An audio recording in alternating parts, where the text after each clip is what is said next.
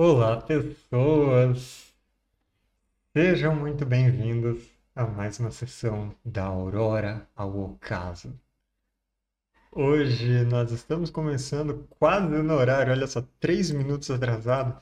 É adiantado, na verdade. Então, fico muito feliz que já tem gente aqui no chat. Estou empolgado para continuar hoje, depois de ter morrido na última sessão. Então, é, a gente logo vai começar a nossa sessão. Lembrando que quem estiver na Twitch pode participar de várias formas. É, pode gastar os pontos do canal para mandar inimigos errantes para ferrar com minha vida. Pode acumular bastante pontos do canal para melhorar minha vida e gastar com um sucesso crítico. E os deuses antigos sabem que eu preciso.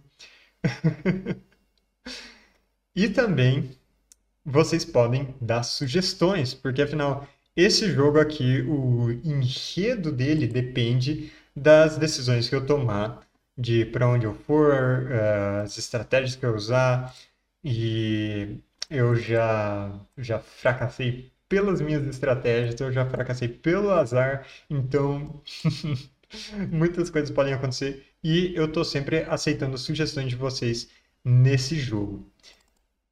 Uh, a gente vai continuar uma aventura que eu comecei na sessão passada, lembrando que essa é a campanha que eu estou fazendo da Aurora ao Ocaso. Ela começa com uma expansão do For Against Darkness contra os grandes antigos, que se chama é, Aurora do Horror. E ela vai, depois que eu montar todo o grupo com essas aventuras de personagens individuais, a gente vai para a aventura principal, que é resolver o grande ritual lá no livro principal do Contra os Grandes Antigos. Mas eu ainda estou meio longe disso porque eu completei três aventuras duas delas eu perdi. Então, a gente tem um longo caminho pela frente, digamos assim. Mas é, estamos juntos por toda essa jornada e, como eu sempre digo, no horror cósmico, no horror Lovecraftiano, às vezes a graça está em sofrer por todo o caminho e chegar lá no final e se dar muito, muito mal. Sério, o jeito que eu morri na última sessão foi, foi épico. Foi épico. Muito bem, deixa eu voltar com a nossa trilha sonora. É, me digam se estão me ouvindo bem, quem já estiver aí no chat, como que tá toda, todas as nossas coisas aqui. Estão me enxergando? Enxergando, acho que vocês estão. Mas me digam se o áudio tá bom se o volume da trilha sonora tá bacana. E deixa eu ir abrindo aqui o nosso nossa nova aventura. Nós estamos jogando uma aventura chamada A Herança, que para mim tem tudo a ver com um filme, tem um filme velho, mas tem um remake dele, o remake não presta. Mas é um filme que se chama Castle Freak, e eu acho que em português é herança maldita, que é justamente disso, você, sabe, um, um, sujeito recebe uma herança e ele vai dar uma olhada no que é e ele descobre que tem coisas sinistras associadas a essa herança. Então, deixa eu dar uma olhada aqui no livro. É, aqui no plot, no nosso enredo da herança, o nosso personagem principal, o Glenn Gates, esse ocultista aqui, ele recebeu a herança de um tio dele, o Dominic, que havia morrido. E ele deixou uma propriedade, é, ele deixou algumas coisas para ele resolver por aqui. Talvez ele tenha alguma riqueza para ficar no fim das contas, mas ele precisou vir para essa vila e nessa vila, como se, que se chama a vila mesmo? É, ela fica nas montanhas Ramapo. Mas como a vila se chama. Talvez ela seja tão pequena que ela nem tenha um nome, olha só. Mas de qualquer forma, essa, é, essa vila sempre foi, digamos que, assombrada. Essa vila sempre teve um reverendo e sempre teve um sacristão aqui na igreja. E o reverendo sempre se deu mal. Eu vim explorar na última sessão o cemitério da vila. E nesse cemitério, os túmulos do reverendo, que supostamente tem uma. É, uma hierarquia maior, né? uma hierarquia eclesiástica maior, sempre são mais simples. Enquanto do sacristão é sempre um túmulo bem cuidado, sempre, digamos que, mais, mais refinado. Então tem algo sinistro acontecendo aqui há muitas gerações. Deixa eu abrir aqui o meu registro, porque eu vou registrando tudo que acontece na aventura, já que isso são dicas do que vai rolar, de como resolver o mistério. E essa aventura vai acontecer no máximo em sete dias. Em sete dias eu tenho que resolver. E o que eu encontrei é que aqui na igreja. Deixa eu ver se eu consigo. Isso, tá mostrando bem para você. Vila se chama Tristan. Pode ser, ela não tem nome, é a vila de Tristan. É... Aqui na igreja, ela tem uma porta trancada com símbolos sinistros nela que eu não consegui identificar. Mas ao lado desses símbolos sinistros estava escrito em uma mão trêmula: Cada maldição é 10, então some um. Eu explorei o cemitério, aí eu tive vários sucessos nos testes de saber, mas eu tive algumas falhas também. É, então eu anotei o que eu tive de sucesso e o que eu tive de falha, porque eles não contam no momento. Eu volto mais tarde para resolver isso. Mas o dia foi finalizado. E agora a gente vai fazer uma nova entrada no diário, chamado de dia 2. E eu tenho que decidir agora. Opa. Vou fazer uma entrada aqui, chamada dia. Não, sem querer eu adicionei essa página como favorito. O que eu tô fazendo? Deixa eu remover esse negócio. Dia 2. E agora cabe a nós decidir para onde que, que nós vamos explorar. Porque a vila tem várias partes. Vocês podem ver, eu explorei a igreja, a mina, ainda falta explorar pântano, a vila e as fazendas isoladas. Para onde nós vamos agora? Eu tenho uma preferência. Eu gostaria de investigar o pântano. Mas. É, até tem algumas dicas aqui sobre as coisas sinistras. Olha só. Quando as pessoas caminham próximo ao cemitério de noite, elas escutam um sacristão falando com os mortos, e pior ainda, elas conseguem ouvir uma voz abafada respondendo. Há também rumores de que o sacristão visita regularmente o pântano próximo dali em busca de ingredientes estranhos para poções e feitiços. Isso como a gente está com nosso protagonista, o Glenn Gates, um ocultista, eu acho que isso, isso se encaixaria. Explorar o pântano seria legal. É, mas também né, temos a, as outras coisas da mina, o, a vila e as fazendas isoladas. Alguma sugestão?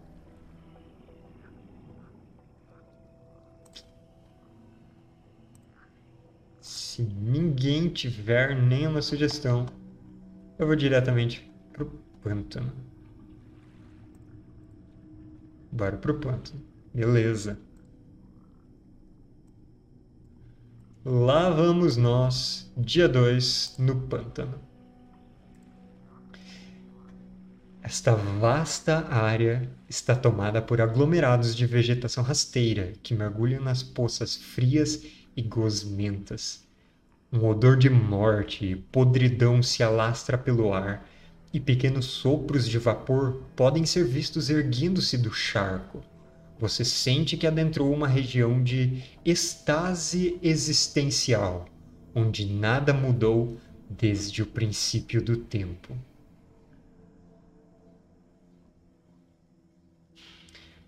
Ok, agora tem muita coisa para rolar. Eu rolo 2d6 no pântano.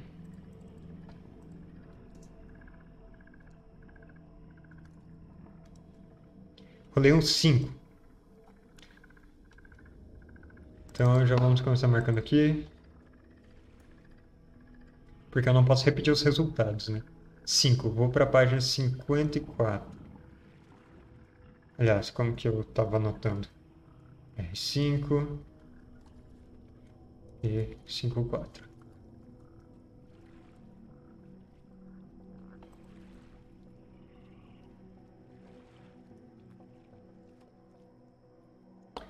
Tá dando para ver a, anotação? Deixa eu conferir aqui no live. Sim, beleza. Entrada 54. O seu grupo encontra uma cabana carcomida pelo tempo em uma pequena ilha do charco.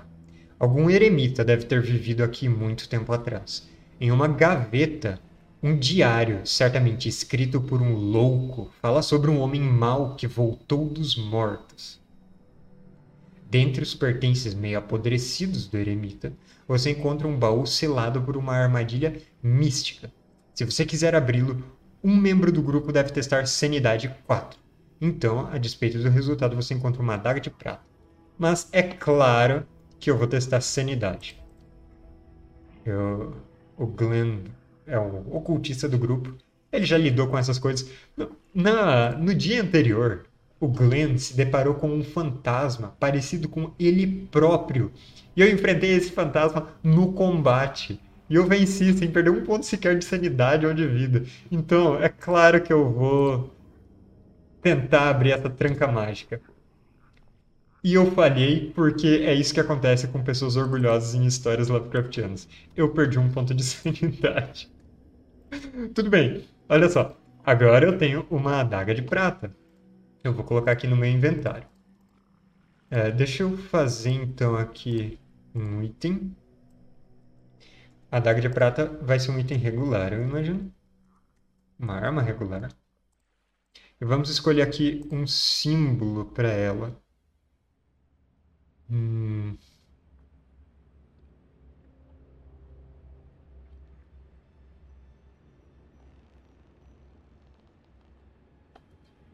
Eu gosto dessas que parecem meio, meio retorcidas. Essa daqui. Essa daqui é legal para ser a adaga de prata. Então, eu vou colocar aqui na ficha do Glenn que ele tem uma adaga de prata. E aí, como sempre, a gente anota. Ah! E é curioso, né? Achamos uma adaga de prata. O que será que vai ter de monstro nessa aventura? Se tem item de prata, eu vou chutar que vai ter algum tipo de licantropo. Então, aqui na entrada 54, cabana do eremita abandonada. Em um diário falava sobre um homem mau que voltou dos mortos. Encontrei uma adaga de prata, um baú trancado por magia. Eu imagino que quando o Glenn abre esse baú, é, ele vê que tem uma sequência de símbolos marcados. E ele pensa: hum, eu tenho que apagar alguns desses símbolos, quase como um, um mecanismo, só que mágico. Ele apaga alguns desses símbolos, como traçando o dedo por cima, tirando a, a tinta com que eles foram pintados. E ele confiante, vai lá, abre a tranca e imediatamente sente uma pressão interna no crânio, um influxo de memórias dessa pessoa louca que escreveu esse diário, que viveu sozinho nessa cabana no, do pântano. E ele cai no chão ajoelhado, as mãos na cabeça, e para ele parece que ele fica horas nesse tormento.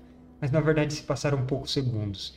E os outros companheiros do, do grupo, a Judy, o Patrick e o Ash, eles ficam só encarando, perguntando o que aconteceu.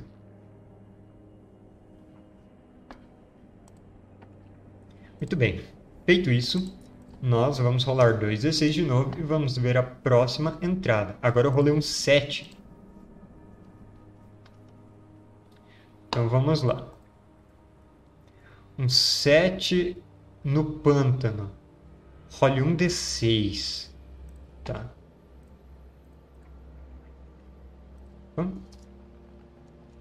Um D6. Eu tirei 2.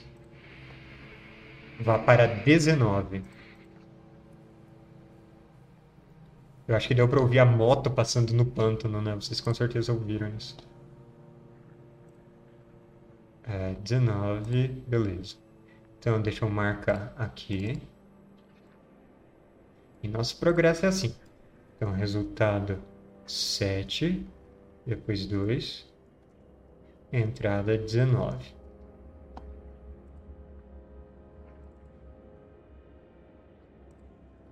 Muito bem.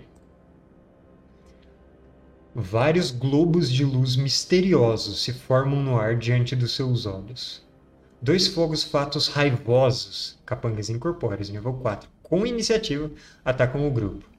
Quando atingido por um fogo fato, uma personagem perde sanidade em vez de vida. Se você fugir desse encontro, desmarque a caixa dele. Se você retornar a, esse, a essa entrada depois da primeira vez, apenas um fogo fato estará aguardando por você. Eles têm iniciativa. Hum. Eu vou lançar meu feitiço. O Glenn, ele tem um feitiço chamado Espirais da Medusa. Então, eu imagino que ele tenha uma tábua de pedra. Uma tábula de pedra com espirais marcadas e essas espirais se dividem em fractais. E ele segura aquilo diante desses globos de luz, começa a circundar o grupo e ele entoa as palavras do feitiço que ele aprendeu e ele lança espirais da medusa, que tira a iniciativa dos inimigos.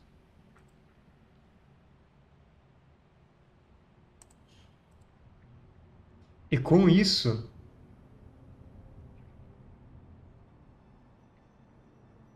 vamos ver, o Glenn já agiu.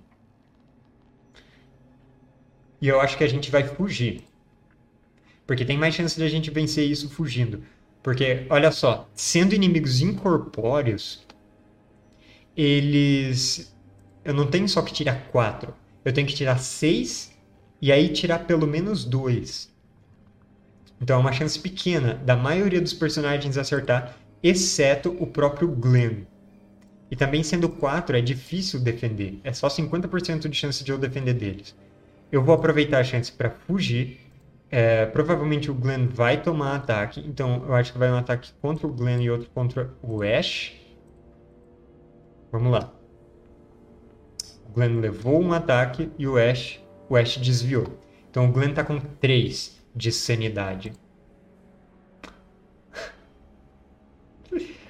Eu já tô com 3 de sanidade ao segundo dia de 7. Tá bom. É isso que a gente faz, né? Então. O Glenn é atingido por um desses fogos fatos. E ele sente as memórias desses espíritos mortos no pântano invadindo ele, se fundindo com as próprias memórias. Mas com isso eu consigo fugir. Se eu tivesse, se eu não tivesse lançado o feitiço, eu teria que sofrer os ataques deles e depois ainda fugido, ainda ia ter precisado. É... Peraí. Eu ainda teria precisado levar esses ataques que eu levei agora. Então eu vou anotar aqui. Alguns fatos. Lancei espiral da medusa. Para atrasá-los. E fugimos. Agora vamos para mais um encontro.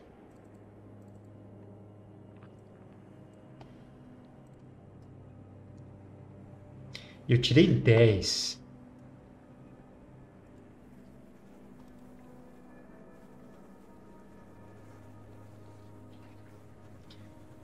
Vamos para a entrada 10. É isso mesmo. Então, vou anotar aqui. R10 e 10.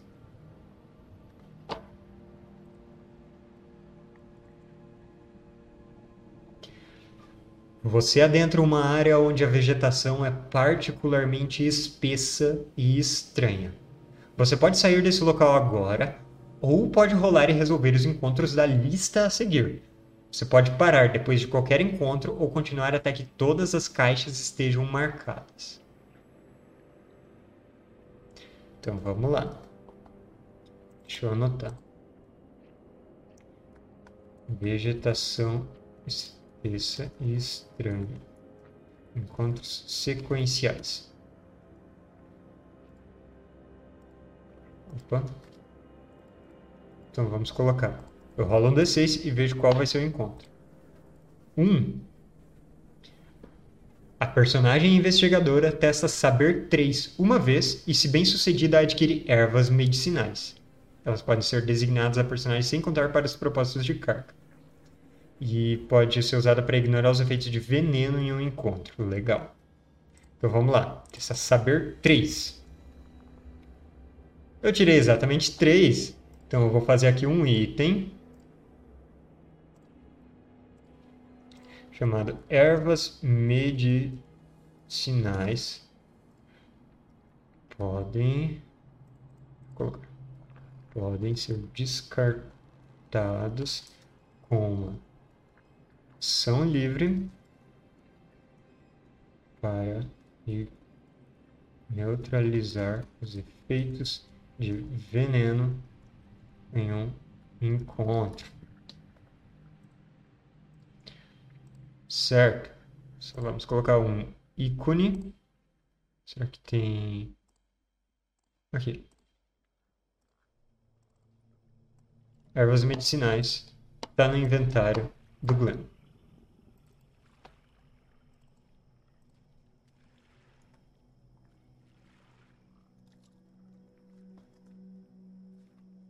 Encontrei ervas medicinais. Próximo encontro nessa área de vegetação estranha, continuando a explorar. 4. Você deve enfrentar D6 plantas carnívoras gigantes, capangas vegetais mutados nível 4. Se você fugir, saia dessa localização. Então vamos ver quantos capangas. Um! Ah, só um. Muito bem, então vamos começar aqui um ataque do Glenn. Uma planta carnívora mutada aparece diante dele. Ela é um capanga nível 4. Ele pega a adaga de prata que ele já tem e ele corta ela pela raiz. Corta mal pela raiz, literalmente. Aquela planta abre aquela bocarra e ele esquiva daquilo, bota para o lado. Aquela bocarra fecha quase contra o braço dele, mas ele consegue desviar e ele corta o caule com essa faca de prata afiada. E eu marco um capanga.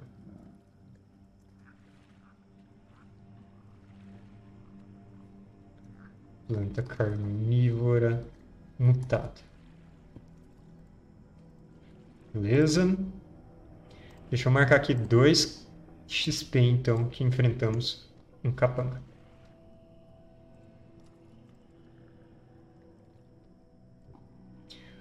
Próximo encontro. Um já foi, então eu não posso repetir. Cinco. Uma planta jarro carnívora gigante libera uma nuvem de esporos que assola as mentes do grupo com visões horripilantes. Ah, porcaria. Todos testam sanidade 3. Eu aposto que eu vou perder ajudantes agora. Vamos começar com o Glenn. É só 3. É, mais de 50% de conseguir. O Glenn passou. Agora vamos para os ajudantes.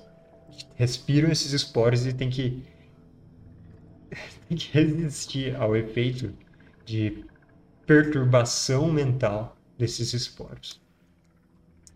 Um, nosso, vamos considerar o Ash. Aqui o Ash já está... Ah, ele tem uma ficha. Deixa eu marcar aqui. Ele está 1 barra 2. Perdeu a sanidade. Ele tem alucinações de coisas subindo pela pele dele, se arrastando por baixo, e ele fica gritando ali no meio da mata. Vamos pro próximo. Agora vai para Judy. A Judy enlouquece com isso. E ela sai correndo pelo pântano, sozinha. Ela desaparece. Ela sente que está sendo perseguida. E ela some. Enlouqueceu. Eu perdi minha ajudante que tinha uma arma de fogo poderosa. E agora vamos pro Patrick. E eu também perdi esse miserável. Caramba. Esse é ainda mais traumatizante. Ele tem uma faca. E ele usa essa faca para se atingir, para arrancar coisas que ele acha que estão no corpo dele.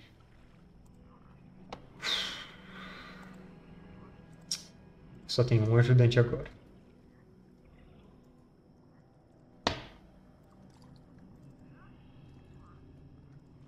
Então vamos lá. Enlouqueceu.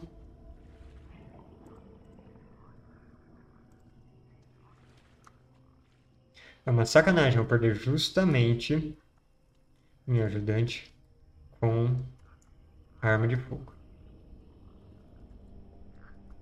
Na verdade, os meus três ajudantes falharam. Eu dei muito azar nessas jogadas.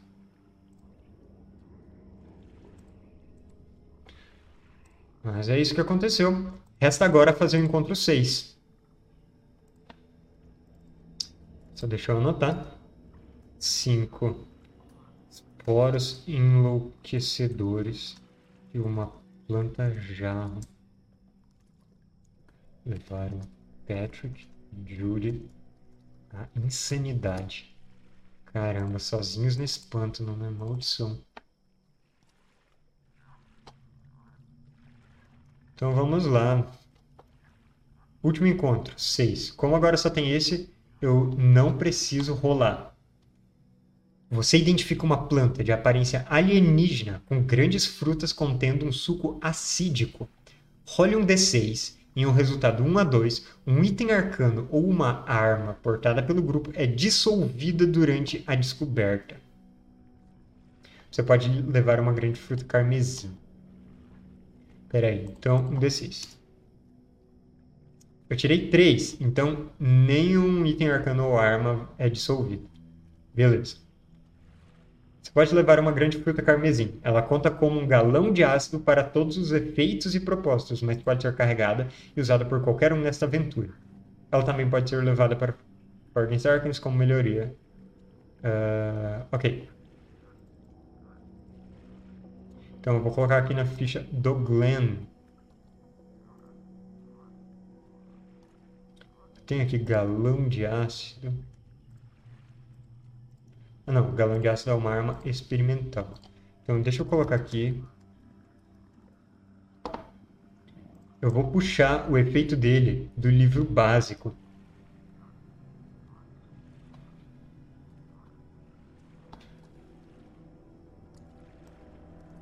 Efeito do galão de ácido, que é experimental.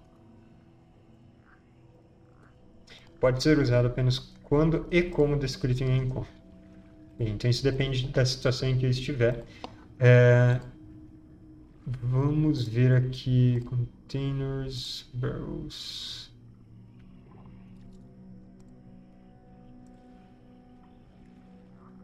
Algum símbolo que representa bem um galão de ácido.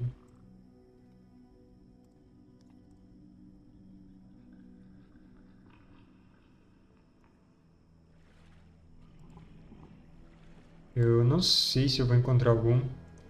Então, eu vou simplesmente colocar um barril. Ah, não, tem um tonel aqui. Ok. Mas, esse galão de ácido, na verdade, ele é uma fruta vermelha acídica. E aqui ele conta como regular.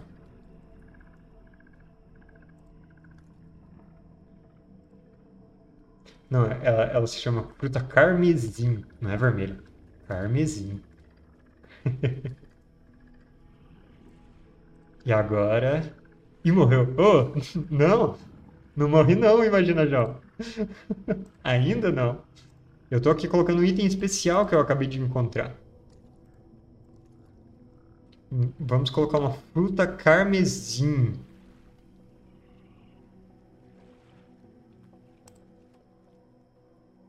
esse tomate estranho, essa pimenta estranha, ou uma, uma pitaia. Acho que uma pitaia é legal. A gente finge que a pitaia é essa mega fruta ácida.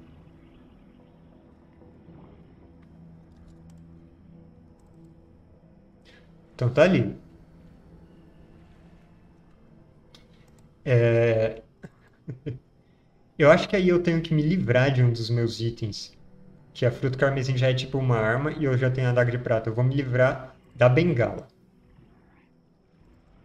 É isso.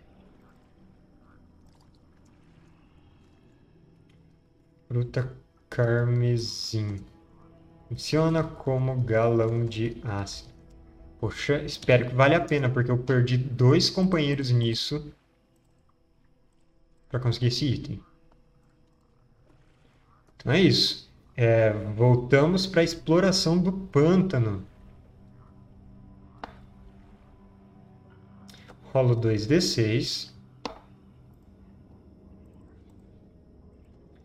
3d6 não, 2d6.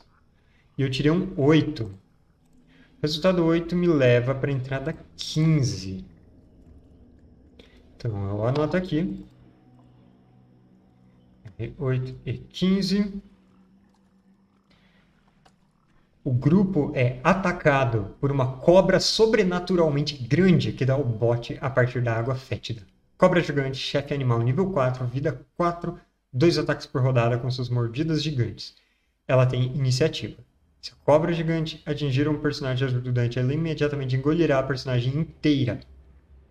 Morra do combate. Sairá do combate e está aparecendo na água. Nesse caso, você pode simplesmente continuar sua aventura sem coletar XP.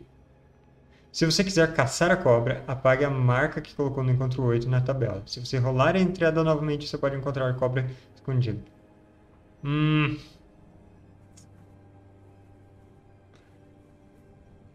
Poxa.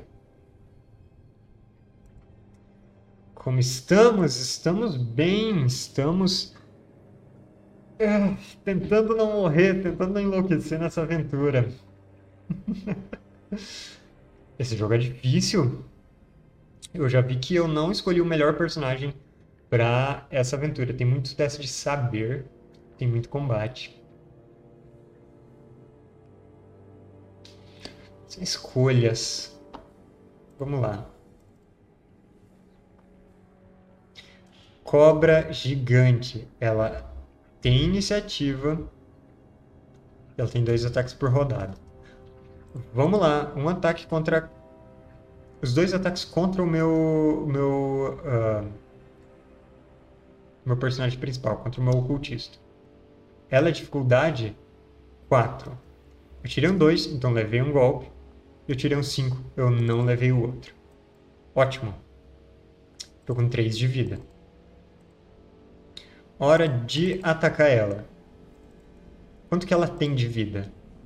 Vida 4 também. Vamos lá, ataque com a minha adaga de prata. 5, eu já tirei um ponto de dano dela. E agora, o meu ajudante sobrevivente, vamos dizer, o Ash Harper, ele tem um cinzel. Ele ataca com esse cinzel. Ele tira um 2. Ih, a coisa está feia. Hora de esquivar da cobra de novo. Um ataque no meu... É, o Glenn levou mais um ataque. E o Ash levou um ataque e foi engolido. Eu perdi todos os meus ajudantes.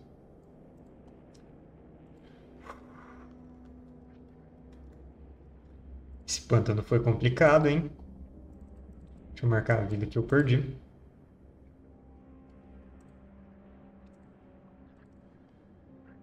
E a cobra desaparece. Devorado.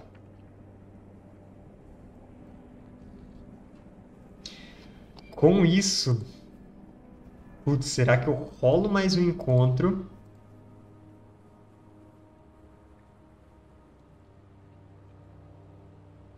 Será que eu rolo mais um encontro? Ou será que eu volto, eu, eu dou o dia por encerrado?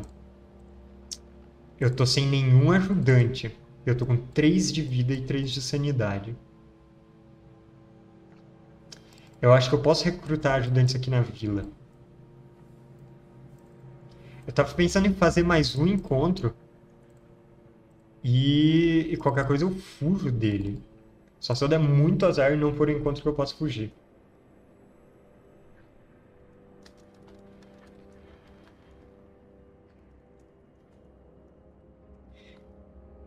Me deem suas opiniões eu preciso do bom senso alheio, porque eu não tenho muito.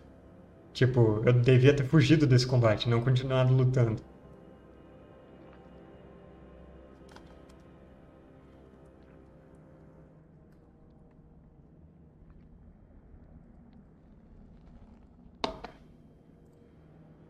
Bom, é, enquanto eu espero por uma resposta, eu vou pegar uma água, que já está já tá complicado.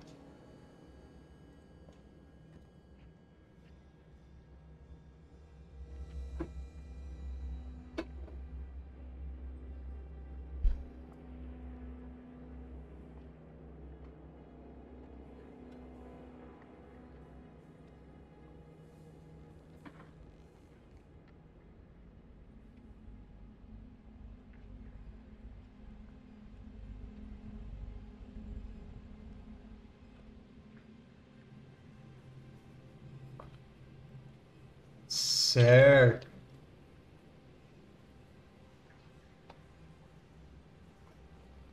É... Vamos então rolar mais um encontro. Ainda explorando o pântano, que vai ser minha perdição.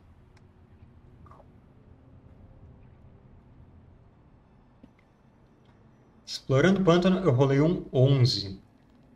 Qual a entrada que o 11 vai me levar? 44.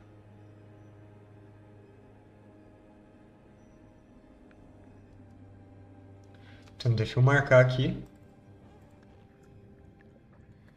R11 e 44.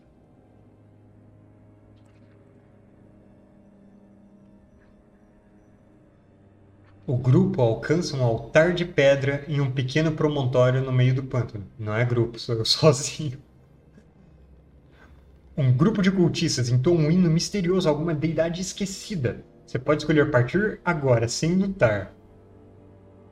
Se você tentar encontrar essa localização novamente mais tarde, pode apagar a marca que colocou na caixa em 11.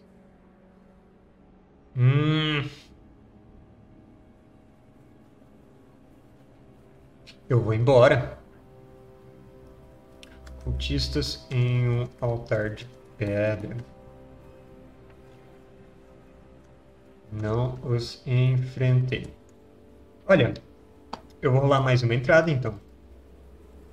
Vamos lá.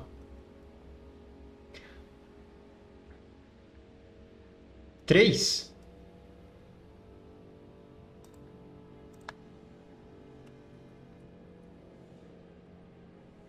3, eu vou para a entrada 63. Então, R3 e 63.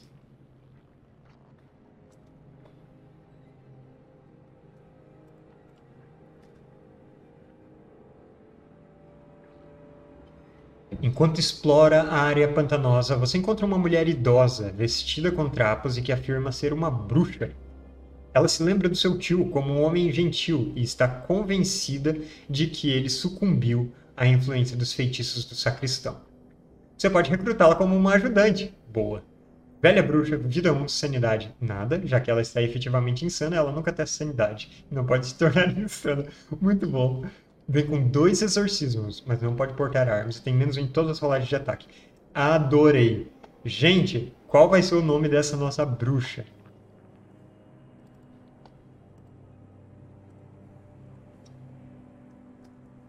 Velha bruxa. Como que ela é? Vida 1.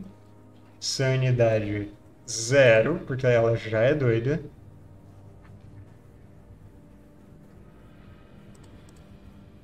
Nunca testa sanidade. Exorcismo. 2 barra 2. Aí eu vou colocar aqui os efeitos do exorcismo. Se eu posso pegar... Quem que tem exorcismo? Médium tem exorcismo? Sim.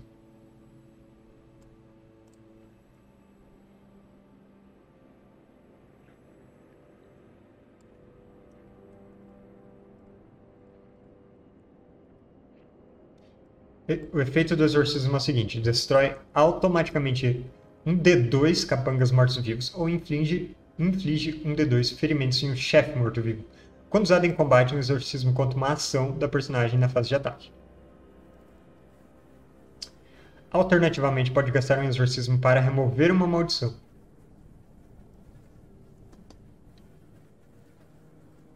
Alguma sugestão de nome da bruxa? Vamos abrir o nosso gerador de nomes aleatórios. Fantasy Name Generator.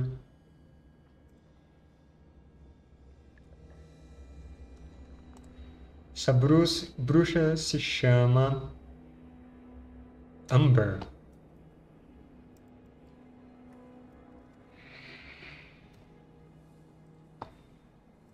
Legal. Deixa eu colocar aqui na ficha do Glenn. Agora ele tem Amber. Velha bruxa. Vida 1. Sanidade. Não. Exorcismos. Aqui só fica um, um acesso rápido, sem eu precisar abrir a ficha. E com isso. Hum, hum, deixa eu só ver um negócio aqui.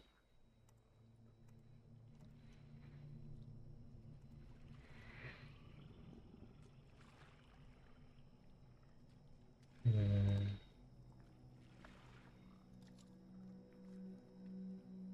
Beleza. Com isso, a gente vai continuar explorando. Agora eu tenho um ajudante. 2d6. Ah, eu só esqueci de anotar. Ah, eu tirei um 8 agora. Eu já tinha tirado 8. Eu não vou... Hum. Ela não pode aportar armas. Ah, então não compensei atrás da cobra. Então eu vou ter que rolar de novo, porque eu já tirei um 8 antes. Encontrei Amber. Uma velha bruxa que diz que meu tio estava sob um feitiço sacristão. Ela decidiu me acompanhar.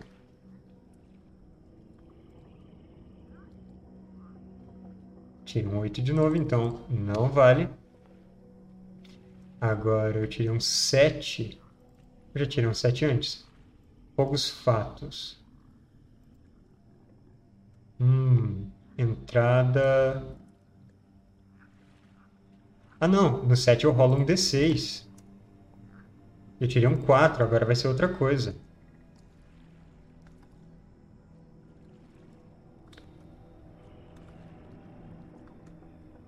Então vamos ver. No pântano, quando eu tiro 7 e rola um 4, eu vou para a entrada 39.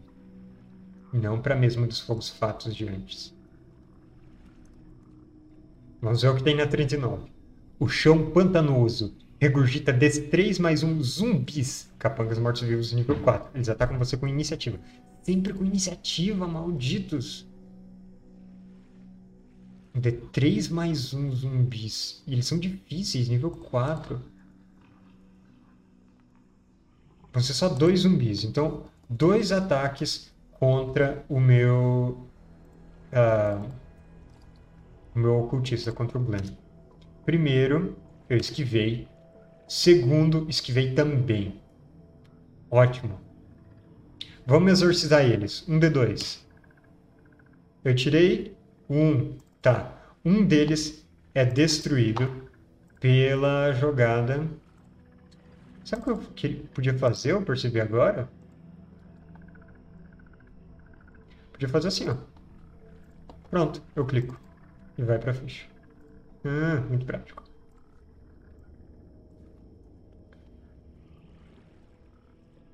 Opa, zero não. Ela tem um exorcismo ainda. Ela destruiu um capanga morto-vivo. E agora é a vez do ataque do Glenn. Então a bruxa ela começou a entoar é, as, as palavras de exorcismo dela, misturando, na verdade, várias religiões. É, ela tem um sincretismo religioso único e que é efetivo. Ele realmente destrói um desses zumbis que se ergueu do pântano. E agora, com o ataque do Glenn, eu errei. Então, ainda tem um zumbi que me ataca. Eu esquivei e eu vou atacar de novo com minha daga de prata. Eu tirei um e fracassei. É a vez da bruxa, que com as mãos nuas vai tentar derrubar esse zumbi. Ela tem menos um no ataque. E ela tira três. Ela erra também. Ela tenta empurrar esse zumbi, mas ele não cai. Ele tenta morder o Glenn ainda. Ele está obcecado com o Glenn. Talvez seja algum feitiço do sacristão que está tentando destruir o Glenn eu consegui esquivar de novo. Para minha sorte, o zumbi é lento. Ataco ele com a adaga de prata. Eu tirei um de novo. Eu tô com muito azar. O ataque da bruxa, da Amber, erra também. O zumbi vai para cima de mim. Dessa vez eu tirei um 3. Ele consegue me morder. A dor é excruciante. Eu tô com 2 de vida. E agora eu ataco com a adaga de prata. E eu tirei um. Eu tirei três uns seguidos. E agora a bruxa tirou um 6, o que leva para. Vamos ver, 10 no total. Dessa vez, o, enquanto o zumbi morde, ela pega uma pedra no chão e bate atrás da cabeça dele. O crânio estoura, os miolos podres caem no chão. E esse zumbi foi destruído. Ah, que sofrimento. Aqui, ó. 4. 4 XP no total. Mas eu tô muito mal. Então vamos lá. Enfrentamos dois zumbis. Yamber derrotou os dois. O pior que é só isso, é só tipo zumbi. E eles tinham iniciativa, desgraçados. Então vamos lá, continuamos explorando. Agora eu não tô sozinho, eu tô mais confiante. É, agora eu rolei um 6. Eu já tirei um 6 antes? Deixa eu conferir. 5, 7, 10, 8, 11, 3. Não. Então, R6. Qual entrada vai ser? Entrada 6 me leva para... Aliás, resultado 6 me leva para a entrada 33. O grupo nota uma árvore morta, na qual alguém entalhou uma representação esquemática do Sol, da Terra, da Lua e dos planetas do Sistema Solar. Uma terrível sensação de terror cósmico assola o grupo. Escolha dois membros diferentes do grupo para testar insanidade 4. Você não pode. Ah, e qualquer fazendeiro que falhar no teste automaticamente ataca o grupo com iniciativa, agindo como um capanga nível 4 usando a arma que estiver portando. Que bom que eu não tenho nenhum fazendeiro. Então, como a bruxa não testa a sanidade, o Glenn testa. Ai, a sanidade 4. Vamos lá. E eu tirei dois. Eu tô com dois de sanidade. Nossa, a coisa tá feia. Eu vou dizer que tá difícil, eu tô desgastando muito o Glenn. Só que eu não achei nenhuma pista ainda. Foi meio inútil vir pra cá. Então, o que, que eu faço?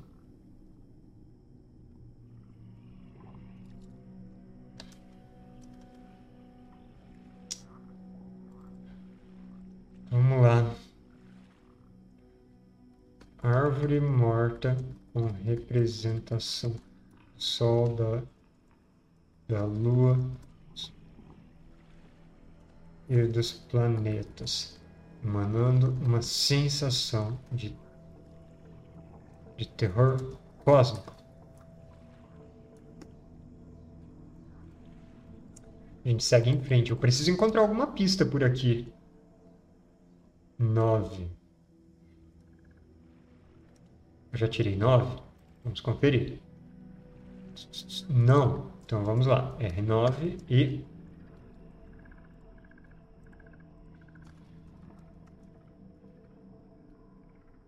Seis. Entrada seis.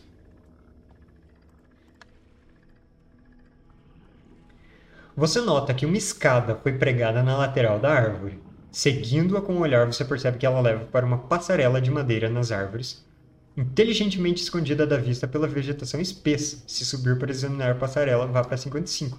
Legal. Eu acho que agora a gente está indo para algum lugar, hein? Escada leva para passarela de madeira nas árvores. Porque quando o jogo leva a gente de uma entrada para outra assim, sem enrolar, geralmente tem coisa boa. E ruim. Geralmente é ruim. Às vezes é boa. Era boa, mas é ruim. Mas parece que piorou. Você facilmente alcança o topo da escada e percebe que, levou, que ela levou a todo um sistema de passarelas suspensas. Você pode seguir o ramo do sistema que leva para o norte ou para o sul. Você também pode descer da escada e terminar o encontro aqui, mas não poderá retornar para cá no futuro. Hum. Então vamos para o norte. Sistema de passarelas. Norte. Uh, vamos para norte. Opa. Então a entrada 8 vai ser a gente seguindo pelo norte pelas passarelas nas árvores, vendo todo o pântano se estendendo lá embaixo. Provavelmente agora estando acima da copa das árvores, vendo criaturas perigosas, serpentes, crocodilos, plantas carnívoras. E na entrada 8, a passarela suspensa range ameaçadoramente sobre o peso do grupo, mas parece conseguir sustentá-lo. Depois de um tempo, ela se divide em dois ramos, virando para sudeste e sudoeste. Você também pode retornar para 55. Então vamos. Se divide para sudeste. Então, eu não marquei qual era a outra. Então, sudeste 26 e sudoeste. Qual é a entrada sudoeste? 62.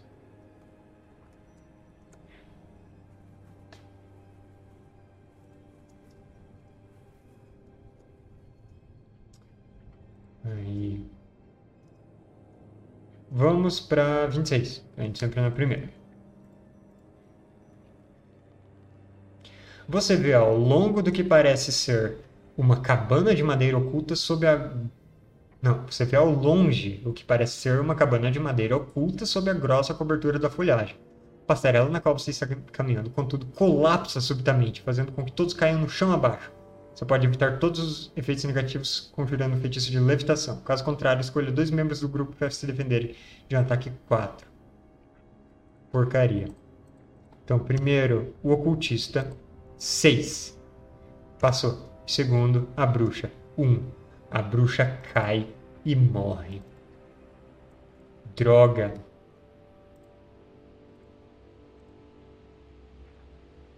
Só digo isso. Droga.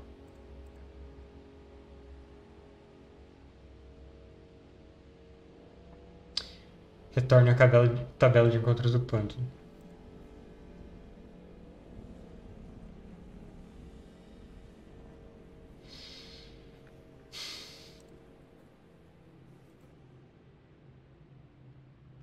A gente retorna. É isso que a gente faz. E eu acho que a gente encerra o dia, né? Que agora eu tô sozinho, tô com 2 de vida, 2 de sanidade. Desaba. Ember morre na queda.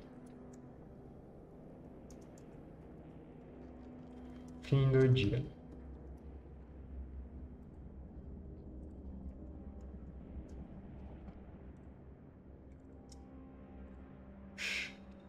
Desanimador.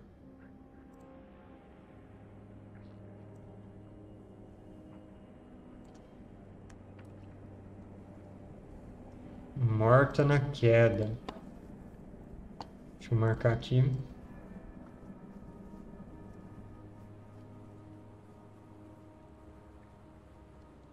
Eu acho que agora no dia 3 a gente precisa de ajuda. Eu vou pra vila. Vamos ver o que tem na vila.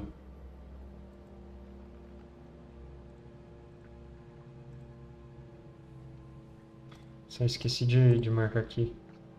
Dia 1 um foi o pântano. Aliás, o dia 2. Né?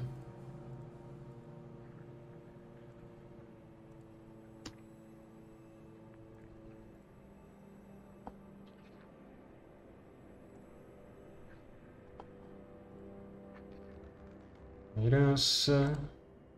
Dia 3. A vila. A vila que nós tínhamos nomeado a Vila de Tristão.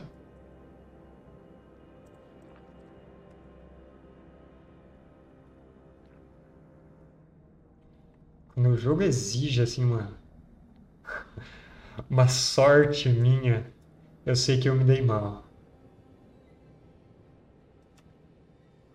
Você não pode passar o dia 1 ou o dia 7 na vila. Para cada dia que você passar na vila, você pode fazer todas ou qualquer uma das opções a seguir. O personagem investigador recupera um ponto de vida ou um ponto de sanidade. Putz, ok. Eu vou recuperar um ponto de vida. 3 de vida. Recrutar um fazendeiro local como ajudante com vida 1 e sanidade 2 ou vida 2 e sanidade 1. Fazendeiro porta uma ferramenta agrícola. Arma regular.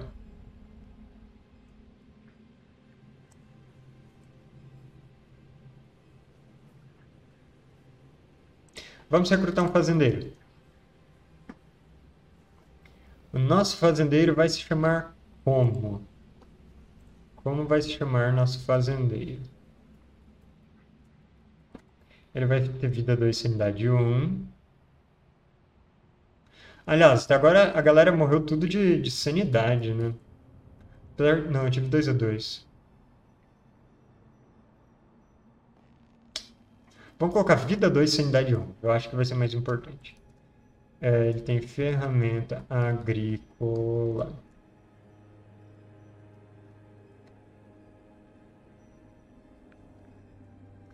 Alguma ideia para como nosso fazendeiro vai se chamar?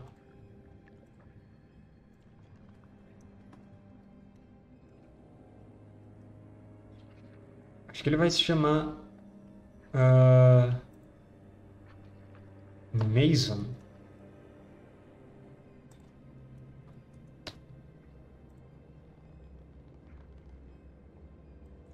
Vida 2. Sanidade 1. Um. A gente coloca aqui uma ferramenta agrícola. Deixa eu duplicar qualquer coisa aqui.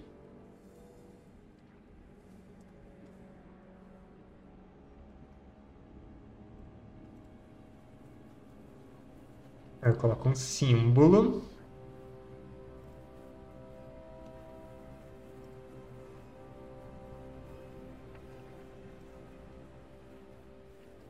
Símbolo eu coloco?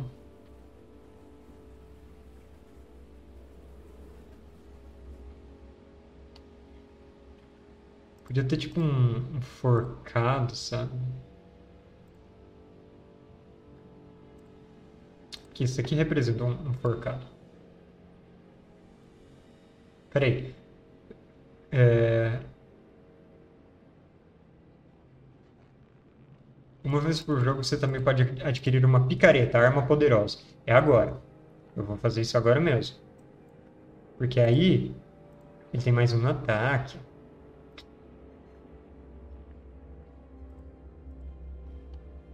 Então, deixa eu arrastar para cá.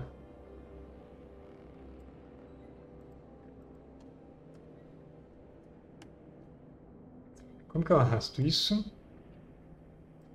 Aí.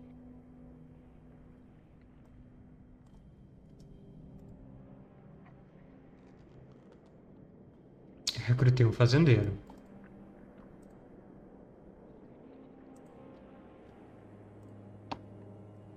Dia 3, já é metade do jogo. Quase. Uma vez por jogo, a personagem espiã pode recrutar dois fazendeiros locais em um único dia. Oh, e é só isso que a gente faz na vila. Lan curou um de vida, recrutou mesmo, fazendeiro local e é, adquiriu uma picareta.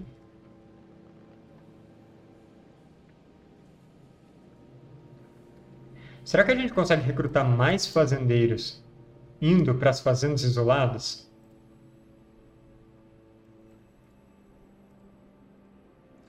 Eu acho que a gente vai para lá no dia 4. Ah, porque a vila foi bem simples. Foi só aquilo na vila. Fazendas isoladas.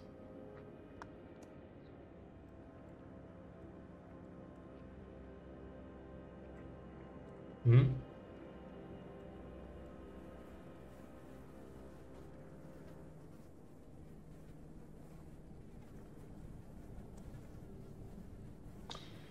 Então vamos lá. Nova área, as fazendas isoladas. Pequenas fazendas na encosta das colinas pontilham os espaços abertos fora da vila. A maioria delas ao longo da linha da velha estrada. Essa deveria ser uma paisagem bela e bucólica, mas ainda assim há um toque de irreal e grotesco sobre todas as coisas, como se algum elemento vital da perspectiva estivesse errado. Agora que eu estou no dia 4, eu rolo uma tabela diferente do que eu teria rolado no dia 3.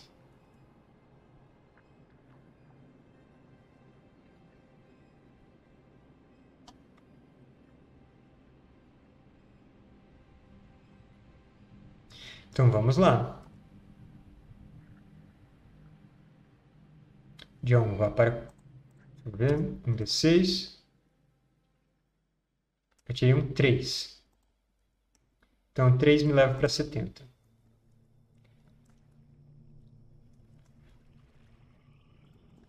Deve ser a última entrada do jogo. Você avista uma grande coluna de fumaça preta erguendo-se de uma fazenda distante particularmente isolada. Se você decidir investigá-la, levará um certo tempo, limitando mais oportunidades de investigação. Pode escolher ignorar a fumaça e encerrar, o encontro aqui. Se você investigar a fazenda distante, escolha uma caixa não marcada na tabela das fazendas isoladas. 4 a 7. Faça uma marcação. O encontro marcado não pode ser resolvido nesse jogo. Então, eu vou fazer isso. Eu vou fazer isso. Coluna de fumaça distante.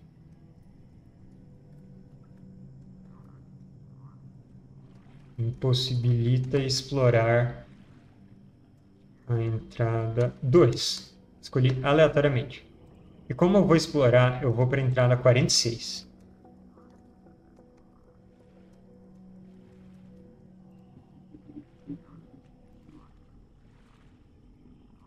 Vamos lá. Seguindo aquele filete de fumaça.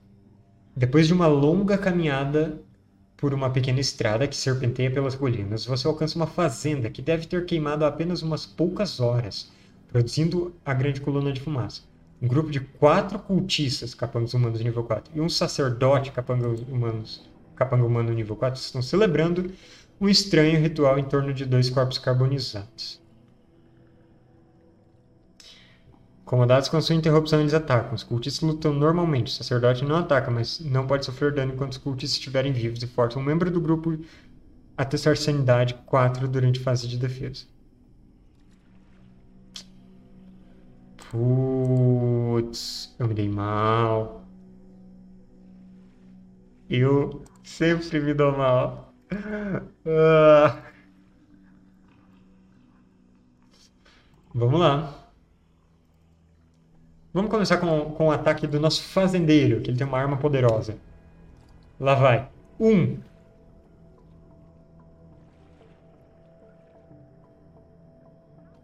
Sabe o que me falta? Me falta dado. Falta dado. Como que eu fico tirando um? Olha o ataque do Glenn. Três. Errei. Pronto. Quatro ataques. Vamos lá. Um ataque. Dois ataques contra o Glenn, dois contra o Fazendeiro. São todos nível 4. Levei um ataque. Levei outro ataque. Fazendeiro escapou de um. Fazendeiro levou um ataque.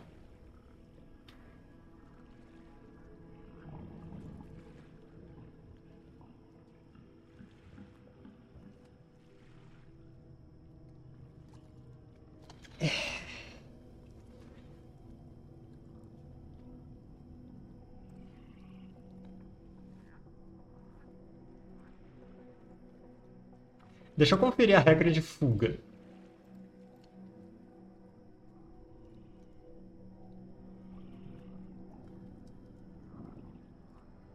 Esse esse jogo não foi feito para ser vencido de primeira.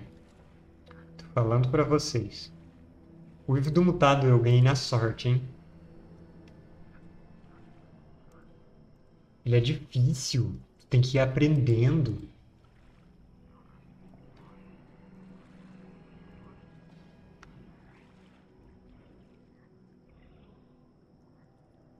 Fugir. Você pode escolher fugir de um combate no início de qualquer fase de ataque a partir da segunda rodada de combate. Todo o seu grupo deve fugir ou ninguém pode fugir. Os inimigos recebem uma rodada livre de ataque contra os personagens em fuga. É isso. Glenn tá com um de vida. Mason tá com um de vida. Os inimigos têm uma rodada livre de ataques. É, ah, é, e sanidade. Testamos sanidade do Mason. 5, passou. É, ataques livres dos inimigos na nossa fuga. Primeiro contra o. Oh, o fazendeiro escapou de um. Morreu o fazendeiro. Morto. Foi morto pelos cultistas. Defesa do Glenn. Glenn escapou. Escapou do outro também. Glenn conseguiu fugir com um de vida e dois de sanidade. E mais um personagem ajudante morto.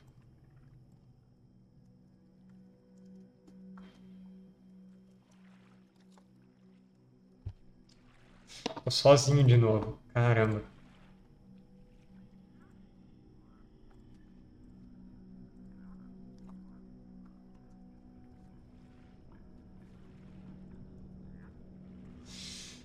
Já estão vendo para onde isso vai se encaminhar, né?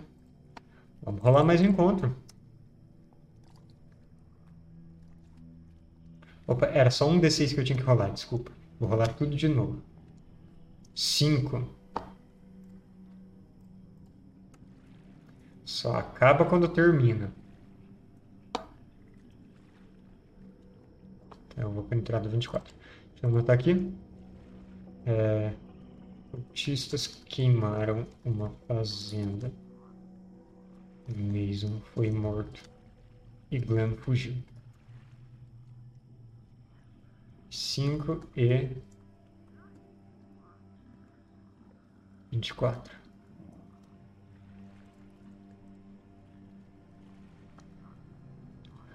Uma velha se aproxima de você e pede para você vir até sua fazenda daqui a três dias, durante a noite. Porque até lá ela terá algumas informações para compartilhar com você sobre o sacristão. Que... Três dias? Eu já estou no dia 4, eu não posso fazer isso. Se você estiver aqui explorando a Fazenda Isolada daqui a exatamente três dias, e tiver marcado ao menos três caixas da tabela de encontro, você pode escolher o encontro 7 sem rolar. Droga.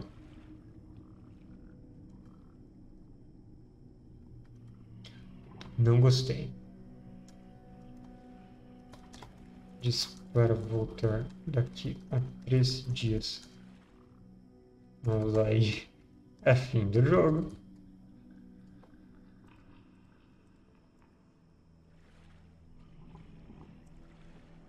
Mais um encontro. Um.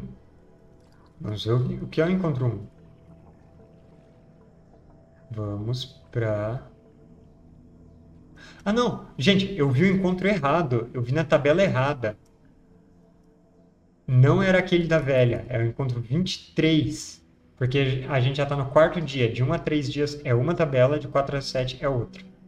Você alcança uma fazenda com um grande afresco na porta da frente, representando uma lua cheia, sob a qual vários humanos, cabras e lobos participam de uma dança primordial.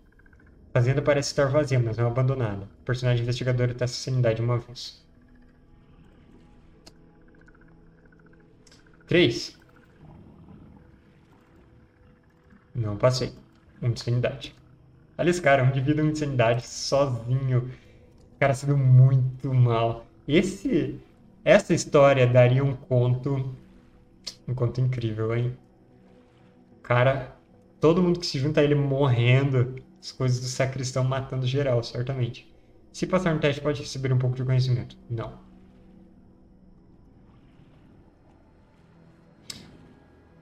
Se você falhar no teste, ah, é um teste de saber, não de sanidade. Ok. Se você falhar no teste, um ciência de opressão re remanescente faz com que um membro do grupo teste sanidade 4. Agora sim a sanidade dele. E ele passou. Ok. Aquilo era um teste de saber o que eu rolei, não de sanidade.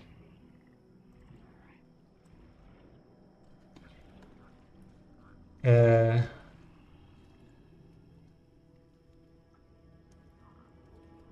afrescos representando humanos, cabras e lobos participando de uma dança primordial. Não consegui interpretar.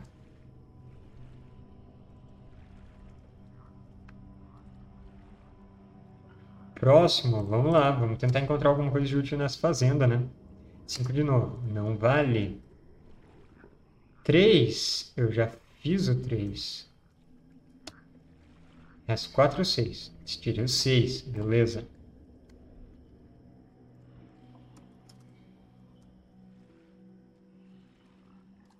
Vá para 49.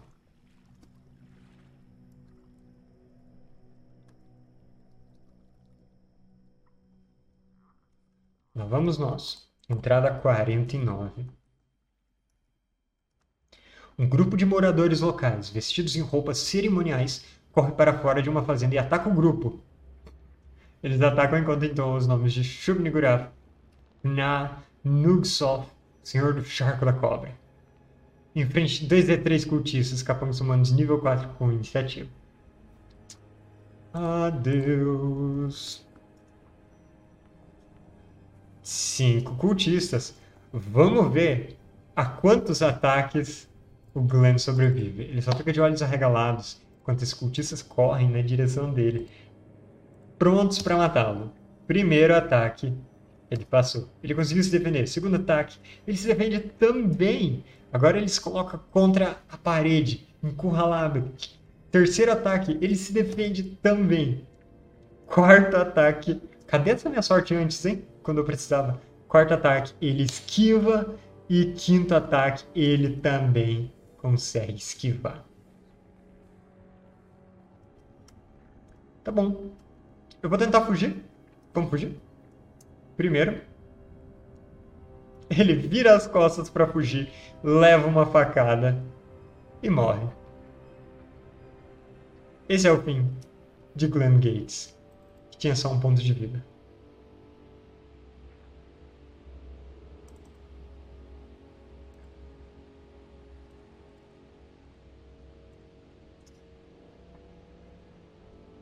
Cultistas atacam.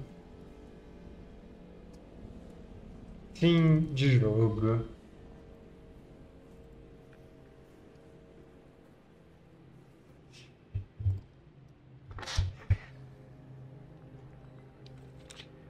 Vou falar para vocês que perder duas seguidas é feio, é triste. Tá? Perdi duas seguidas.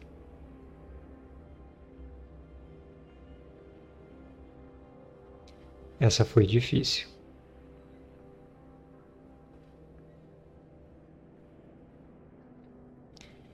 Eu vou fazer um intervalo e a gente vai voltar, começando a última aventura dessa, dessa sequência toda, dessa campanha. Que vai ser o Passeio Noturno, é uma aventura quase uma noite no museu. Muito boa. Aí a gente vai usar a personagem arqueóloga de novo. Eu imagino que a arqueóloga foi feita para uma aventura no museu. Tem que ser. Não pode ser. Mas é, eu vou fazer um intervalo antes. Então fiquem aí. E a gente vai continuar nosso jogo hoje. Olá. Já nos recuperamos do nosso estado abalado? Há controvérsias. Eu diria que minha sanidade ainda está reduzida.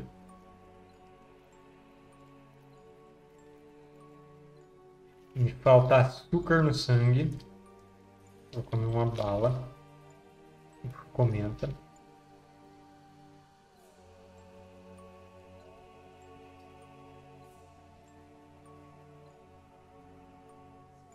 Tá feito.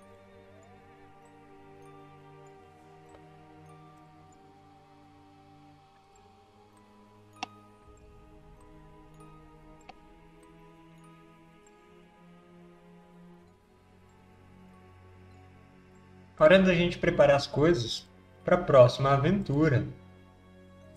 Então, como eu perdi a herança, eu vou marcar um F.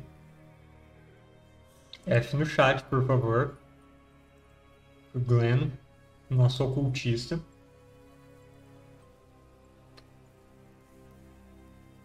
Quase estava mais louco do que morto.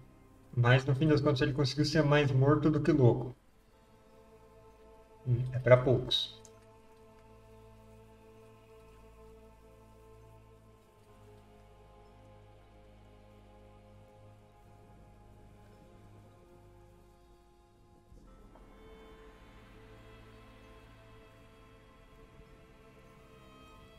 Vamos lá, passeio noturno. Eu já falei para vocês o que eu quero fazer. Então eu vou jogar de arqueólogo. Até por isso eu deixei essa aventura por, por último. Já que. Ah.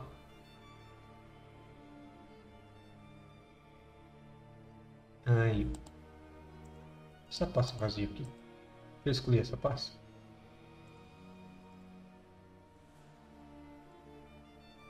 Opa. Eu tenho que fazer uma cópia dela. Colocar no passinho noturno. E a gente vai decidir o nome da nossa arqueóloga.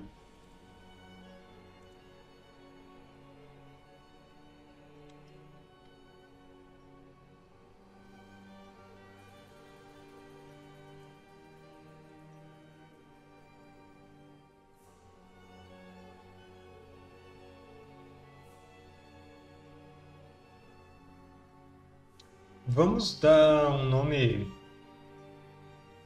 Um nome nada. É, nada sinistro, nada Lovecraftiano. Que tal ela se chamar Keziah? Keziah, nossa arqueóloga. João. Ela anda de moto, como vocês podem escutar. É... Vamos lá. Zaya, arqueóloga nível 1. Olha só, ela tem bastante coisa.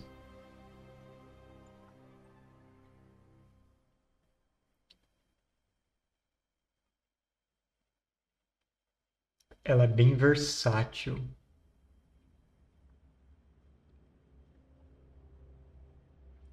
Táticas de contenção, eu posso prender alguém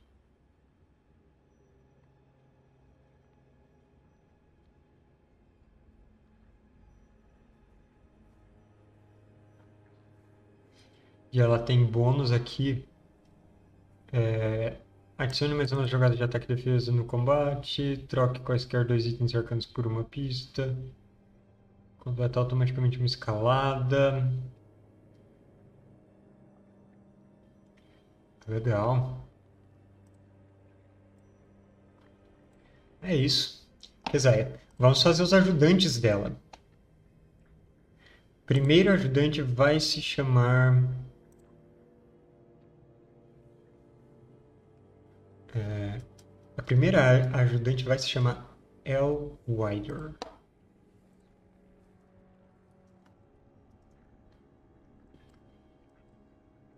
A El é uma mulher grande, forte e ela tem uma arma poderosa. Aliás, não. Eu vou deixar ela com uma arma regular. Deixa aqui um pé de cabra. Eu já mostro para vocês o restante da aventura. Como ela vai começar.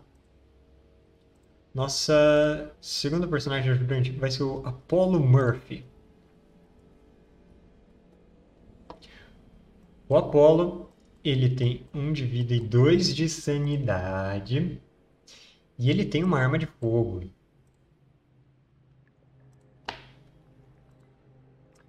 E por fim, nós vamos de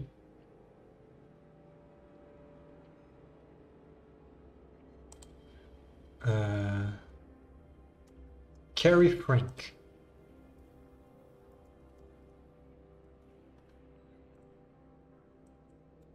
Carrie tem vidão, sanidade 2 e que Carrie pode ter de uma arma corpo a corpo?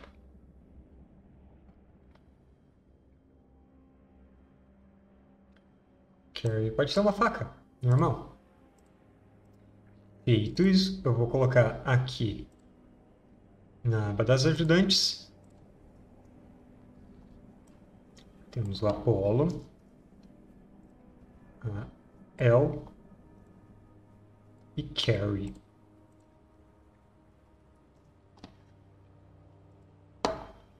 Agora fica fácil para eu clicar. Acho que assim vai ser bom. Vamos fazer uma aba aqui. Deixa eu colocar essas coisas todas numa pasta. Agora, ao caso. Eu jogo tudo numa pasta. Vocês não vão estar tá vendo que minha câmera está em cima. E nós fazemos registro do passeio noturno. Uma noite no museu. Vamos começar essa aventura, mas eu não posso ir muito longe com ela, então a gente vai lá com calma. Introdução. o Museu Theodora Vanderhoof Lodge, em Chicago, é uma das instituições mais peculiares do seu tipo. Ele era originalmente a casa de Theodora Vanderhoof Lodge, uma excêntrica milionária colecionadora de arte e erudita de disciplinas arcanas. Seguindo as instruções de seu testamento, a casa de dois andares foi transformada em um museu depois de sua morte. O lugar é famoso por sua coleção de arte moderna e antiga, tapeçarias, mobiliário e objeto de decoração. O estilo neogótico da arquitetura e o exuberante jardim no centro da construção, inspirado pelos jardins monásticos medievais, também são particularmente admirados. Olha só, dica para vocês: não confiem nos milionários e bilionários, não importa o quão uh, altruístas é, o quão, quanta caridade eles façam. Transformar coisas num museu, isso é lavagem de dinheiro. Recentemente, os jornais têm devotado bastante espaço ao sarcófago adquirido pelo museu e que supostamente abriga os restos mortais da rainha Nitocris. O sarcófago é digno de nota pelos entalhes decorativos, os quais não têm paralelo no Egito Antigo.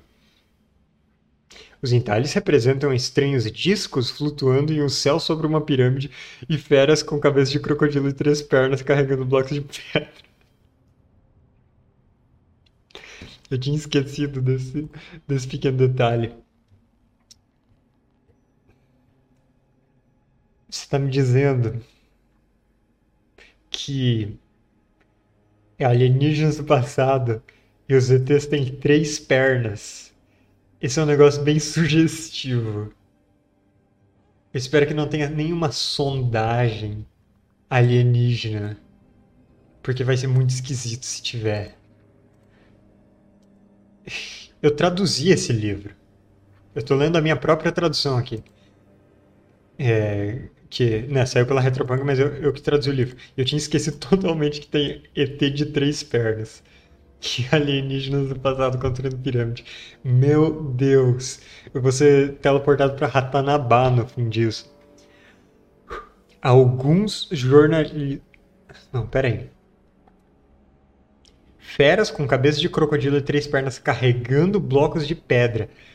Os ETs foram escravizados para construir as pirâmides. Vocês estavam preparados para isso? Vocês não estavam. Alguns jornalistas cederam ao sensacionalismo e afirmaram que os detalhes indicam que os egípcios estiveram em contato com alienígenas e que foram esses alienígenas que os ajudaram a construir as pirâmides. O ET veio do outro lado da galáxia para ser pedreiro.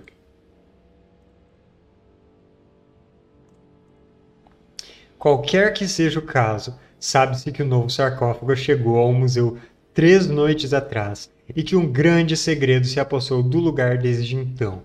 Hoje à noite, na noite antes da exibição do sarcófago, você se encontra visitando o museu. O motivo? Aí a gente tem que ver de acordo com o tipo de personagem que nós escolhemos. E a gente tem a personagem arqueóloga. Então o motivo é o seguinte: a curadora convidou você para dar uma olhada antecipada na exibição e lhe dar sua opinião profissional. Justo? Não importa se você recebeu um convite ou se planeja invadir, é com surpresa que você vê a porta da frente do museu escancarada. É absolutamente espantoso que um lugar que abriga tesouros de tanto valor tenha sido deixado aberto depois de escurecer, aparentemente sem vigilância. Conforme você o adentra, você se depara com visão de dois cadáveres vestidos de uniformes de vigia. Seus corpos foram horrivelmente massacrados, como se tivessem sido dilacerados por garras extraordinárias. A porta da frente fecha às suas costas com um estrondo e parece estar trancada, é claro. Forças estranhas e aterrorizantes agem por aqui. Já que todas as janelas são protegidas por barras metálicas, não parece haver outra opção além de explorar o lugar e encontrar uma saída. Teste de Stendhal. Esta aventura apresenta um teste especial chamado teste de Stendhal. O nome vem da síndrome de Stendhal, que dizem afetar pessoas tão profundamente movidas pela beleza artística que sofrem de confusão, tontura e alucinações. Esse teste ele é muito interessante para quem acompanha o, o Ordem Paranormal, o RPG do Cellbit mesmo. É, ele fez uma aventura chamada é, O Segredo da Ilha, em que tem basicamente isso. É como se tivesse um teste de stand-all lá.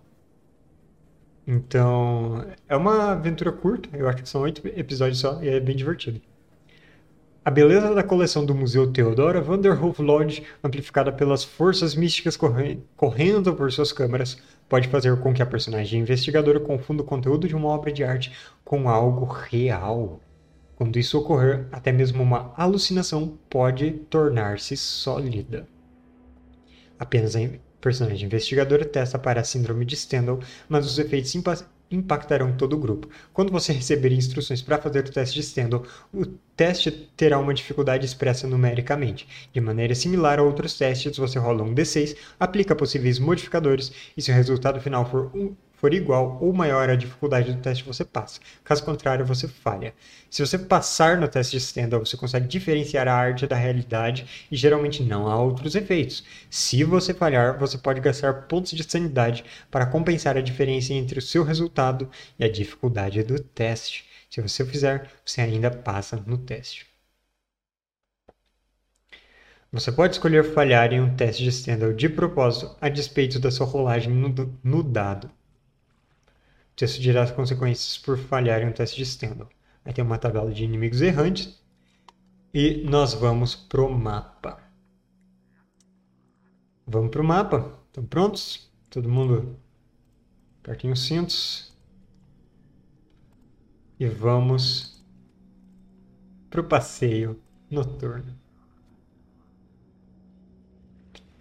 Temos dois andares, temos escadarias que vocês estão vendo.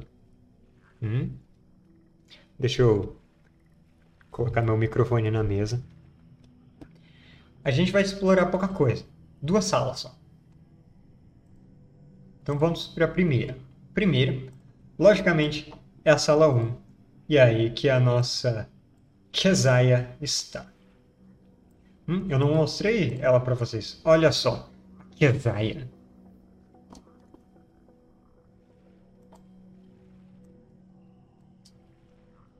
Na entrada 1, o salão de entrada do museu está tomado pelo fedor dos corpos decompostos dos dois vigias. Seus cadáveres estão apodrecidos e parece que morreram semanas atrás. Você pega um folheto na mesa principal, obtendo um mapa geral do lugar. Notas da Quesaia.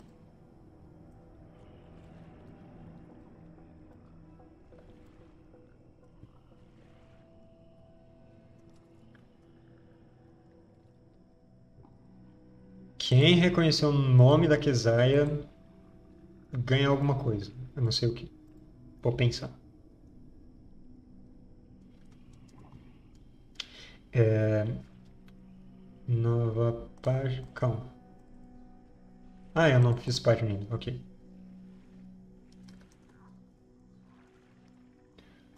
Notas de Kesaia.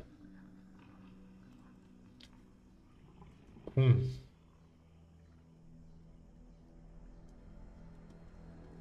Um massacre. Como sempre, vamos explorando o nosso museuzinho e anotando. Temos que anotar tudo. A entrada do museu estava aberta, mas escura. E no salão de entrada, os corpos de dois vigias foram massacrados por garras. Quando eu analisava seu estado estranho de podridão, os vigias, é, a porta bateu atrás de mim, bloqueando minha saída. Encontrei um mapa em uma das mesas na entrada.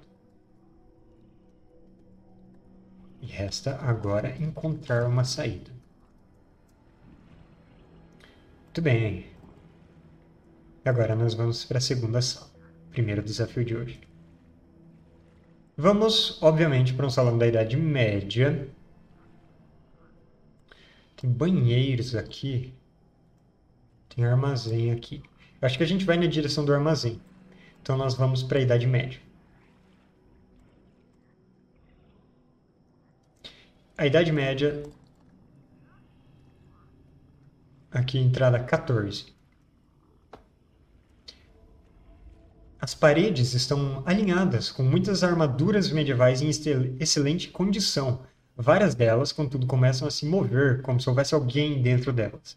A despeito do fato de que seus visores erguidos revelam que estão vazias, você deve enfrentar 2 de 3 armaduras animadas, capangas nível 3. Armas de fogo requerem dois acertos em um único ataque para causar um ferimento. São 2 de 3 armaduras animadas. E eu tirei 4 armaduras. Elas não têm iniciativa, elas são capangas nível 3. Então, a Kesaia, é, vamos ver o que ela tem. Ela tem uma arma de fogo, ela tem. Hum. Não, a gente vai fazer então a jogada com o chicote.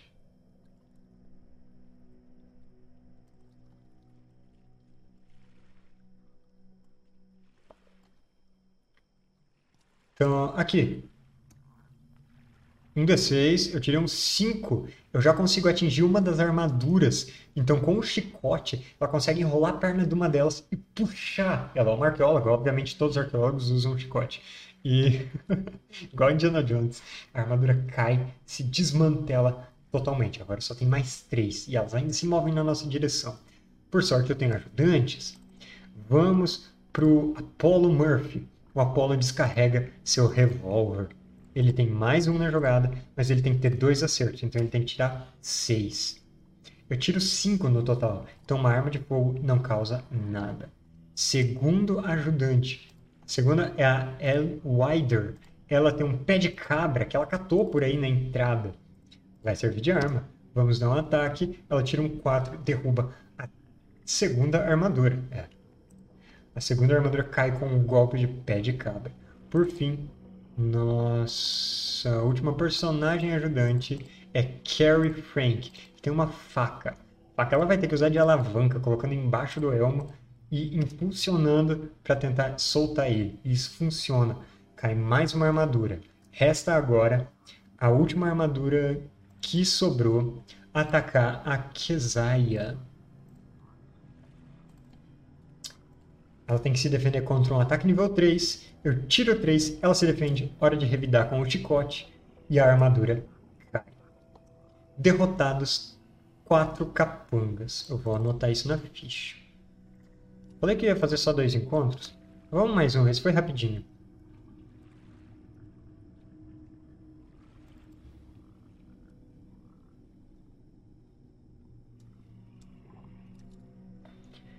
Mas primeiro a gente anota aqui. Corredor das ar... armaduras. Deixa eu ver se está visível para vocês. Está sim. Entrada 14.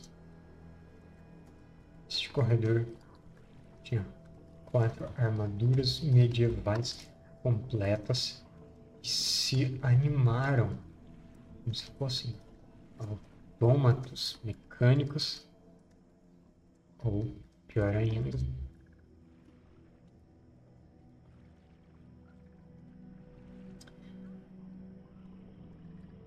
algo sobrenatural nós conseguimos derrotá-los. Nós já vimos que armas de fogo têm pouco efeito. Hora da entrada 22, então, já que nós vamos adiante. Saímos do Salão da Idade Média e vamos para a Renascença.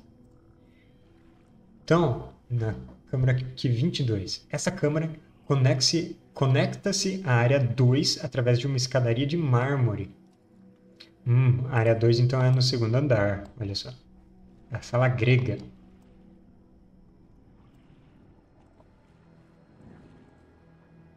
As paredes da câmara estão cobertas por pinturas renascentistas de tirar o fôlego, incluindo um grande afresco de três cíclopes forjando uma espada elaborada em uma bigorna. Teste de Stendhal 5. Nossa. Vamos lá, eu tenho que tirar 5 ou 6. Eu tirei 5. Se você falhar, enfrente 3 ciclopes, capangas nível 5. Por sorte, eu consegui. Uau, tinha uma espada dos cíclopes lá dentro do afresco, mas eu não passei. Então tudo bem. Então, o que acontece é o seguinte.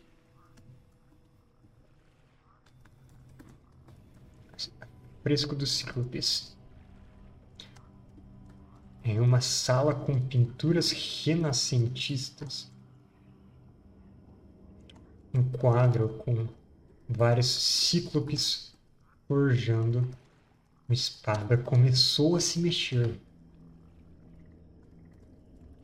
Seus olhos se voltaram para mim.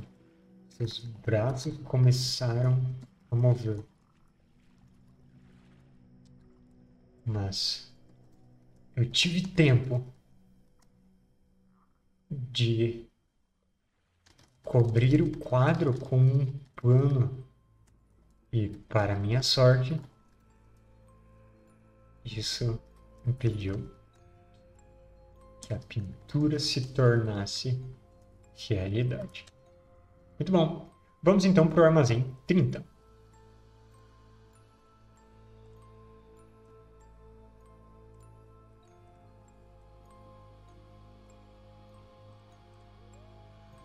Entrada 30. Este lugar é uma sala de armazenagem entulhada de caixas de papelão, produtos de limpeza e ferramentas. Se você quiser vasculhar a sala, role na tabela de inimigos errantes para considerar o tempo gasto aqui. Role novamente qualquer resultado 6. Se você derrotar os inimigos errantes sem fugir, uh, vá para 19. Ok. Então vamos lá. A gente faz os inimigos errantes, claro. Até agora estamos indo bem. Mas é, começo da aventura. Inimigos errantes. Um D6. Tirei um 4. Teste de Stendhal 4. Passo o teste. Sim, tirei um 4, então eu passei no teste. Se falhar, um padrão na tapeçaria se transforma em um arabesco raivoso. Ok, isso não aconteceu. Então, se você derrotar os inimigos errantes ou se passar no teste de Stendhal, vá para 19. Então tá.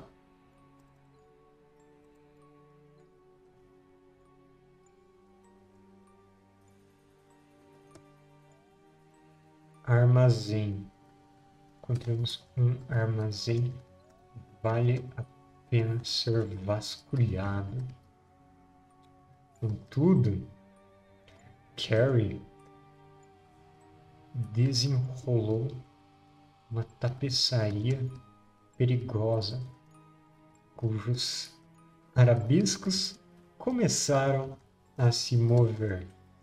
Eu rapidamente a enrolei de volta para não desencadear nada perigoso.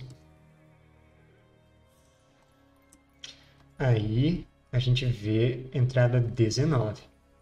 Então, 19. Essa longa câmara sem janelas é um gabinete de curiosidades. É isso mesmo? É a entrada 19? Vou conferir. Vai para 19, é isso mesmo.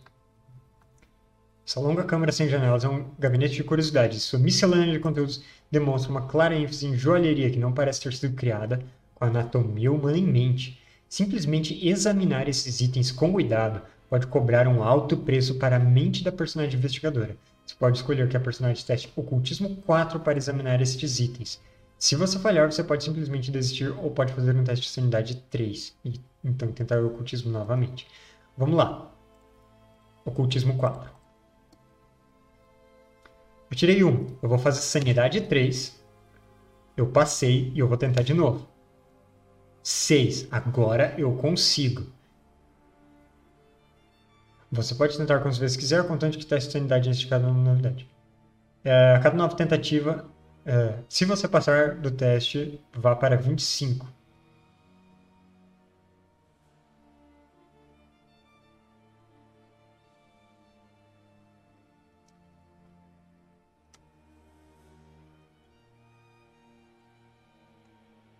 Eita, é isso mesmo? Não tem outra entrada 19, né? Tem outra entrada 19. Isso tá errado. Eu vou conferir aqui. Porque não era isso. Quer ver? Hum...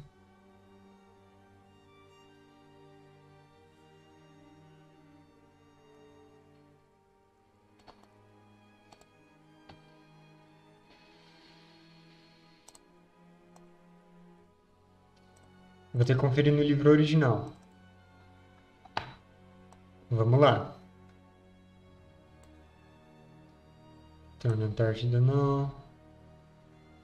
Essa não. Passei noturno. Entrada 30. Vá para 18. Teve um erro de digitação, olha só.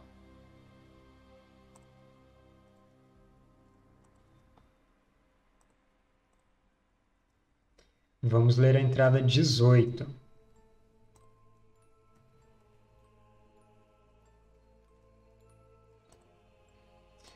Eu abri o PDF e meu, meu computador travou aqui. Então, enquanto ele destrava, deixa eu apagar... É... Ah, eu nem tinha escrito nada aí. Ok, todos esses últimos testes que eu fiz são desconsiderados. E aí esperar o PDF fechar, né? Vamos lá. Só finaliza o programa, por favor.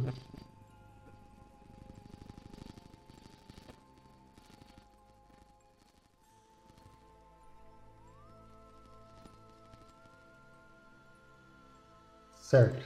Agora foi. Deixa eu abrir de novo. Aurora do Horror.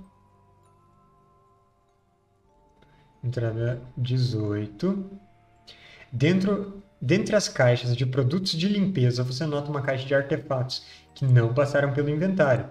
Nela você encontra uma runa dos planetas exteriores. Ela pode ser vinculada a qualquer arma que a personagem investigador esteja carregando. Se você não a vincular imediatamente, a runa desaparece. Usar a arma com a runa dos planetas exteriores fornecerá um bônus de mais um na rolagem de ataque do portador contra alienígenas. Hum. Ok. Uma caixa. Encontrei uma runa dos planetas exteriores. Por mais que isso revele verdades sobre poderes alienígenas que nos deixam abalados, ela também dá uma chance de lutar.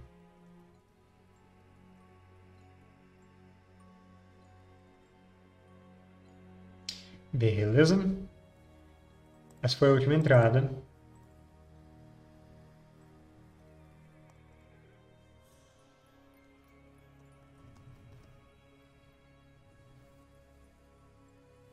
Arma de fogo rúnica. Então essa runa vai se ligar no cano do revólver da Kezai. Vamos colocar é, revólver rúnico.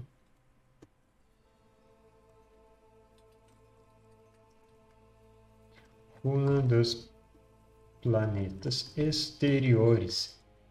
Mais um. Nas rolagens de ataque contra alienígenas.